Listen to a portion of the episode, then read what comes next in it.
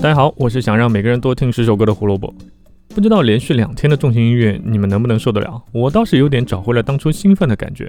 昨天的 Master of Puppets 是我二十年前听的专辑，我用它砸开了一扇重型音乐的门。那时候几乎封面看着比较重的东西，我都会去尝试一下。但是你知道的，如果你说我要吃遍整个小区周围所有的小吃店，那大概两天以后你就会后悔自己说过这句话。肯定有许多不好吃的混日子的店在等着你们。嘿，小伙子，你是我这个星期碰到的第四百六十七个说这个话的人啦。否则你以为我这家店是怎么生存下去的？好吧，店主没有这么说，但是强行让自己海纳百川的我，其实还是听到了很多让我留下印象的专辑啊。那今天这张就是其中之一了。美国摇滚乐队 Evanescence 发行出道专辑《Fallen》。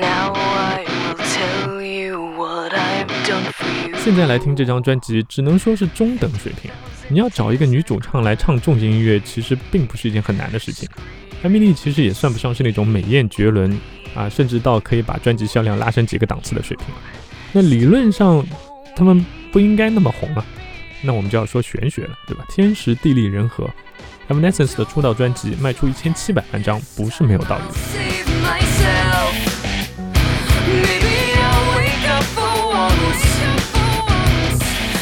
当时以 Linkin Park、Limp Bizkit 还有 Korn 为首的新金正在是爆发的一个状态，每个人都拥有一大批的拥护者，甚至有时候粉丝之间还要互相吵架掐架。那 Evanescence 就像是一股清流啊，轻轻地流过了这些粉丝人群，并顺便带走了一些啊，成为自己的粉丝。但她确实是当时美国新金乐队里面少有的女主唱，大多数和重型乐有关的女主唱啊都在欧洲啊，也许是远水解不了近渴的原因呢。哥特。加略微一点点的 hip hop，加一丁点的电子，再加女主唱，再加上比较流行上口的旋律，这些元素全部放在一起以后，你会发现说，哎，这张出道专辑变得比较特别了。这个就是我们说的地利。那人和是什么呢？Linkin Park 的第一张专辑是史上销量第二好的出道专辑，还拿了那么多奖。这样一个当红炸子鸡，要在二零零三年三月二十五日发行第二张专辑，全球歌迷都知道了，你唱片公司不可能不知道。但是我们 Evanescence 就是要硬刚，我们要抢先机，我们要先占据山头，我们要啊，别要了啊，这些都只是想象。但是 Evanescence 确实就这么干，大概是因为出道专辑，所以觉得没什么顾虑，卖不好就重新回地下呗。所以他们选择了三月四日来发自己的新专辑，这个胆是真的够肥的啊！所以我们就说人和就是这块了。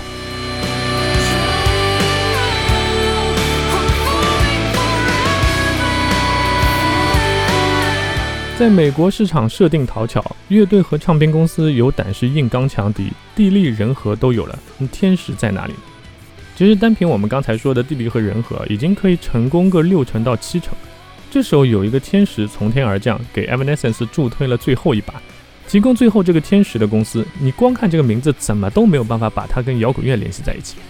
但是它的名头又是响彻云霄，那就是任天堂。玩游戏的朋友们都知道，你在任天堂的平台上几乎不可能看到任何血腥、暴力、宗教、黑暗的游戏啊，因为老任对自己平台上的纯洁性是有着极高的要求的。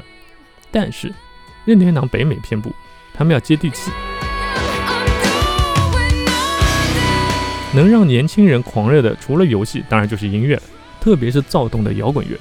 所以在二零零三年到二零零六年期间，北美任天堂开展了一个系列的游戏推广活动，主题就是摇滚乐。当时的老任在宣传的主机是 Wii 和 NDS Lite，Evanescence 被老任看中，当了二零零三年到零四年的头牌。接着就是全年四十场的巡回演出，吸引观众超过十万人，又赚钱又能做推广，你说这是不是天使？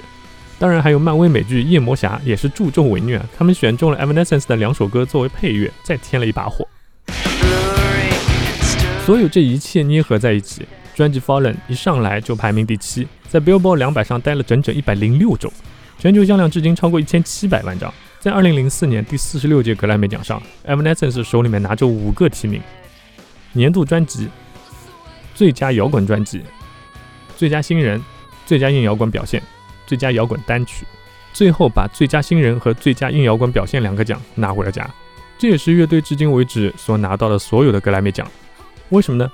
因为吉他手 Ben Moody 和主唱 Emily 这两个乐队的基石意见不合，在 Fallen 这张专辑巡演的时候，Ben Moody 就离队，从此这个出道很惊艳的乐队就再也没有爬起来过。